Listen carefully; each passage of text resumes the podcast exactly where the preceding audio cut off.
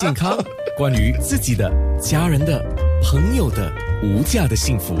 健康那件事。呃，你们有拍到他的照片，然后放到那个社交媒体上去吗？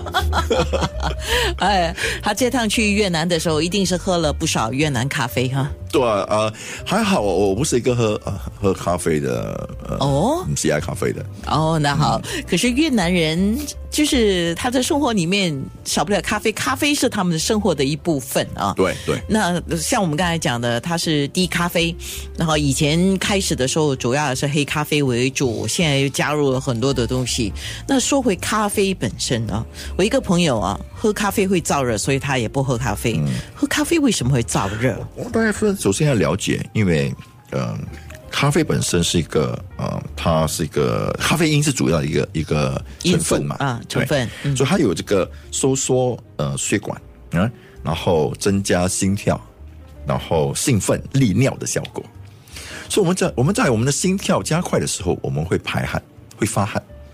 然后利尿我们也会消耗我们的精液，对不对？嗯，所以在如果说你本身是一个呃比较阴虚的的人，哦，你就会觉得发热，就是我们讲阴虚而产生内热的一就个情形就之他下。的体质本来就是属于燥热型的吗？如果本身已经燥热型的话，你嗯你喝这个，你会就是说你本身为什么燥热？燥热我们说燥热是因为你自己本身的那个津液不够嘛，啊，对，对不对？就是说你自己本身的不够滋润嘛，所以才会燥热嘛。就这样情形之下，你喝咖啡，因为利尿，因为发汗的那个效果，会让让你自己本身会觉得更更更加的燥热，更加的上火。像他是完全不喝的，哪怕你跟他讲这咖啡多好喝，他都不碰，因为他说。喝了之后他很不舒服，所以他不喝。他那这个还好，因为他知道他自己不可以喝。而且但有这些些人人因为嗯，哦，你说而且这些人通常喝了之后，心跳会特别的加啊，快。对。然后，但是有一些我另外一些朋友，他们知道自己不可以喝咖啡，可是很爱喝。那像这样又爱喝，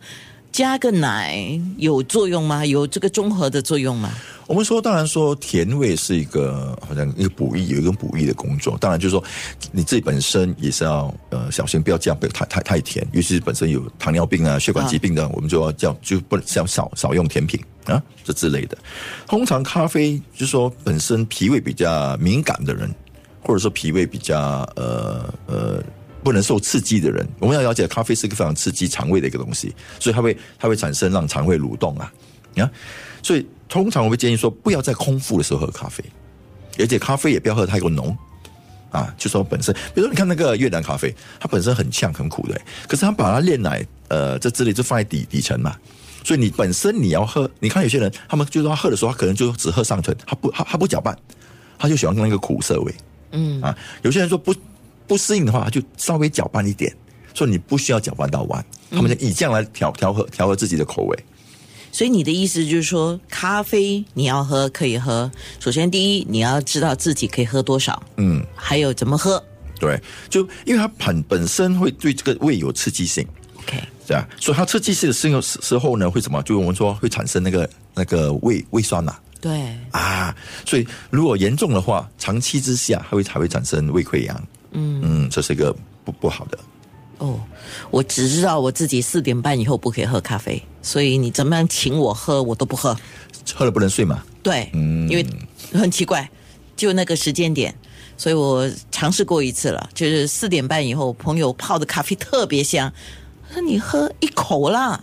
半杯就好。哇，天哪！我说下次谢谢你，不喝了 加奶也不行吗？都不行，都不啊行哇！所以知道的话，你要知道自己要喝两点喝、三点喝都可以。那快要到四点半，那就明天再喝。 嗯，对啊，还要知道那个度。